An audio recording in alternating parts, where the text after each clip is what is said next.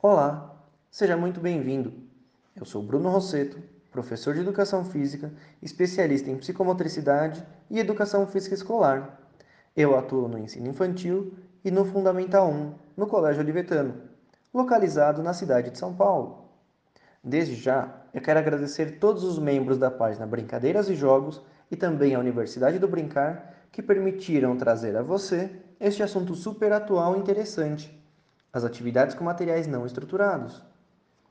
Independentemente de você lecionar em uma instituição pública, particular ou até mesmo do terceiro setor, em algum momento você já se deparou com a seguinte questão: Poxa, eu poderia ter mais alguns materiais, alguns cones. Como que eu posso enriquecer a prática dos meus alunos? Como que eu posso deixar as minhas aulas mais atrativas? Vamos lá. Pensando justamente nessa sua indagação, esse seu questionamento, eu trago aqui alguns assuntos relevantes. Primeiro, nós precisamos usar a criatividade para nos reinventar. Não estou falando em sucatear a escola, e sim diversificar de acordo com as nossas possibilidades, já que nós vivemos em uma sociedade que produz lixo. Logo, Pensar nesses três R's da sustentabilidade são ações práticas que visam minimizar o desperdício de alguns materiais. E claro, vale lembrar também que nós precisamos poupar a natureza. Ao citar reduzir, me refiro ao sentido de diminuir a quantidade de lixo produzido, tendo um menor desperdício. Ao citar a questão de reutilizar, eu proponho dar uma nova utilidade a alguns dos materiais, que já seriam muitas vezes destinados ao lixo. E reciclar tem o sentido de dar uma nova vida a esses materiais, como por exemplo, uma garrafa PET, que com diversas tampinhas você pode proporcionar várias atividades. Uma garrafa PET, você pode propor que ela se torne um cone ou até mesmo um alvo durante essas práticas. Nara Freitas de Prá, em sua monografia publicada no ano de 2008, define que os jogos feitos com sucatas podem proporcionar às crianças experiências de reaproveitamento desse recurso pedagógico, inclusive na busca de novas alternativas. E quem sabe até essas crianças se tornam prováveis agentes dessas práticas mais sustentáveis divulgando assim essas questões ambientais.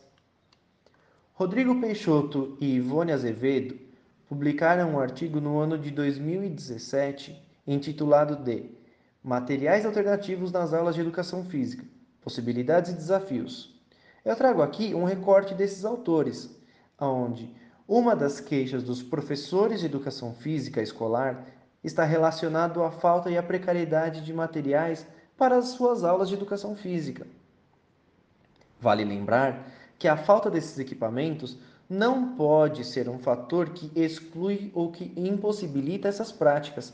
Caberá ao profissional trazer algumas sugestões de atividades e também de alguns recursos produzidos por ele em casa ou envolvendo as crianças nesse processo de criação, tornando assim a prática muito mais interessante e prazerosa. Já no livro Manual do Lazer e Recreação, O Mundo Lúdico ao Alcance de Todos, publicado pelos autores Tiago Aquino da Costa e Silva, Paçoca, e Cauê Gonçalves no ano de 2017, os autores trazem uma afirmação muito interessante. Criar jogos, reconduzir as ações e assegurar a participação de todos são funções que devem estar presentes na formação do educador Toda atividade lúdica pode ser aplicada em diversas faixas etárias e pode sofrer alguma intervenção em sua metodologia de aplicação, ou também na organização das estratégias de acordo com a sua realidade, quantidade de alunos, ou até mesmo dos materiais que você terá à disposição. E a construção desses materiais não estruturados pode ser utilizada de forma multidisciplinar aumentando então o sentido e também estimulando a criatividade, motivação e despertando também o interesse das crianças nesse processo, incentivando inclusive o protagonismo infantil. Então, espero que essas contribuições venham a favorecer essas discussões, essas reflexões. Agradeço então a sua atenção, espero ter contribuído um pouquinho. Claro, espero também te encontrar em um próximo momento. Até lá!